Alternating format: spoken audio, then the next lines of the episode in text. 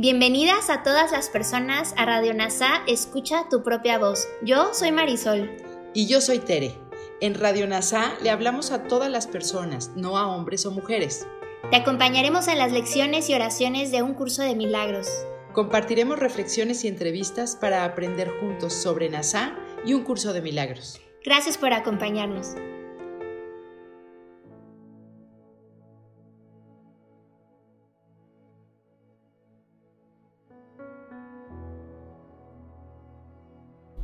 Lección 283 de un curso de milagros.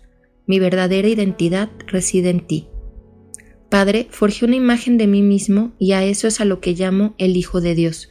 Mas la creación sigue siendo tal como siempre fue, pues tu creación es inmutable. No quiero rendirle culto a ningún ídolo. Yo soy aquel que mi Padre ama. Mi santidad sigue siendo la luz del cielo y el amor de Dios. ¿Cómo no va a estar a salvo lo que tú amas? ¿No es acaso infinita la luz del cielo? ¿No es tu Hijo mi verdadera identidad toda vez que tú creaste todo cuanto existe? Ahora todos somos uno en la identidad que compartimos, ya que Dios nuestro Padre es nuestra única fuente, y todo lo creado forma parte de nosotros. Y así, bendecimos todas las cosas y nos unimos amorosamente al mundo, el cual nuestro perdón ha hecho que sea uno con nosotros. Ahora haremos una reflexión de esta lección de la mano de Kenneth Wapnick.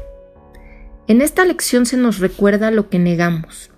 En el primer párrafo nos dice que este falso yo que hemos hecho es un ídolo, un término usado en un curso de milagros para el objeto especial de amor, el sustituto del ego para el amor de Dios. El ídolo declara que su amor no es suficiente y que esta otra persona, evento o sustancia nos hará felices y nos traerá la paz. Sin embargo, se nos pide que escuchemos la voz del amor del cielo para hablarnos. A quien Dios ha llamado no debe escuchar sustitutos, el llamado de lo inmutable a lo inmutable. En el segundo párrafo, las palabras que reflejan la expiación nos tranquilizan de la certeza del amor del cielo, que abraza suavemente nuestra santidad dentro de sí mismo, el templo de la santidad misma. Dios no ha abandonado su altar, aunque sus adoradores colocaron otros dioses sobre él. El templo sigue siendo santo, porque la presencia que habita en él es la santidad. En el templo, la santidad espera silenciosamente el regreso de los que aman. La gracia de Dios los acogerá suavemente y cubrirá todo su sentido de dolor y pérdida con la seguridad inmortal del amor de su Padre. La presencia de la santidad vive en todo lo que vive, porque la santidad creó la vida, y no deja como a sí mismo lo que creó santo. En el párrafo 2 también se aborda el tema de la unidad. Somos uno con los demás como Cristo y uno con Dios, una unidad unida como uno. Nos damos cuenta de que Dios tiene un solo hijo y aún en su estado de sueño sigue siendo un hijo, puesto que las ideas no dejan su fuente. Todo lo que percibimos fuera de nosotros, separado y diferenciado, sigue siendo lo que siempre fue la proyección del Hijo de su mente separada. También vemos en esta frase una descripción de la extensión. Realmente no ofrecemos bendiciones, sino que elegimos vernos bendecidos en vez de malditos. En esa decisión, tomada en el instante santo, el amor del Espíritu Santo extiende ese estado de bendición a través de nosotros. Es esencial entender esta distinción.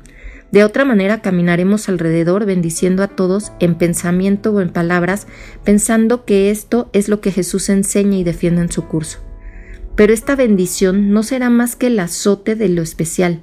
Una vez más, no somos nosotros los que bendecimos, sino que elegimos la bendición del Espíritu Santo en lugar de la maldición del ego. Así su amor y bendición son liberados para extenderse a través de nuestra mente sanada en un flujo interminable de amor. No hay nada que decir, hacer o bendecir. Solo necesitamos serlo. Gracias por unir tu mente a todas las mentes. Soy gratitud.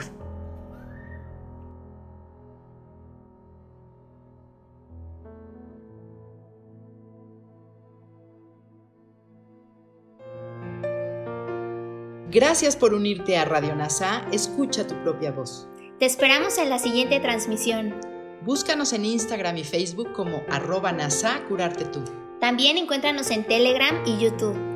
Suscríbete a este espacio y Escucha tu propia voz.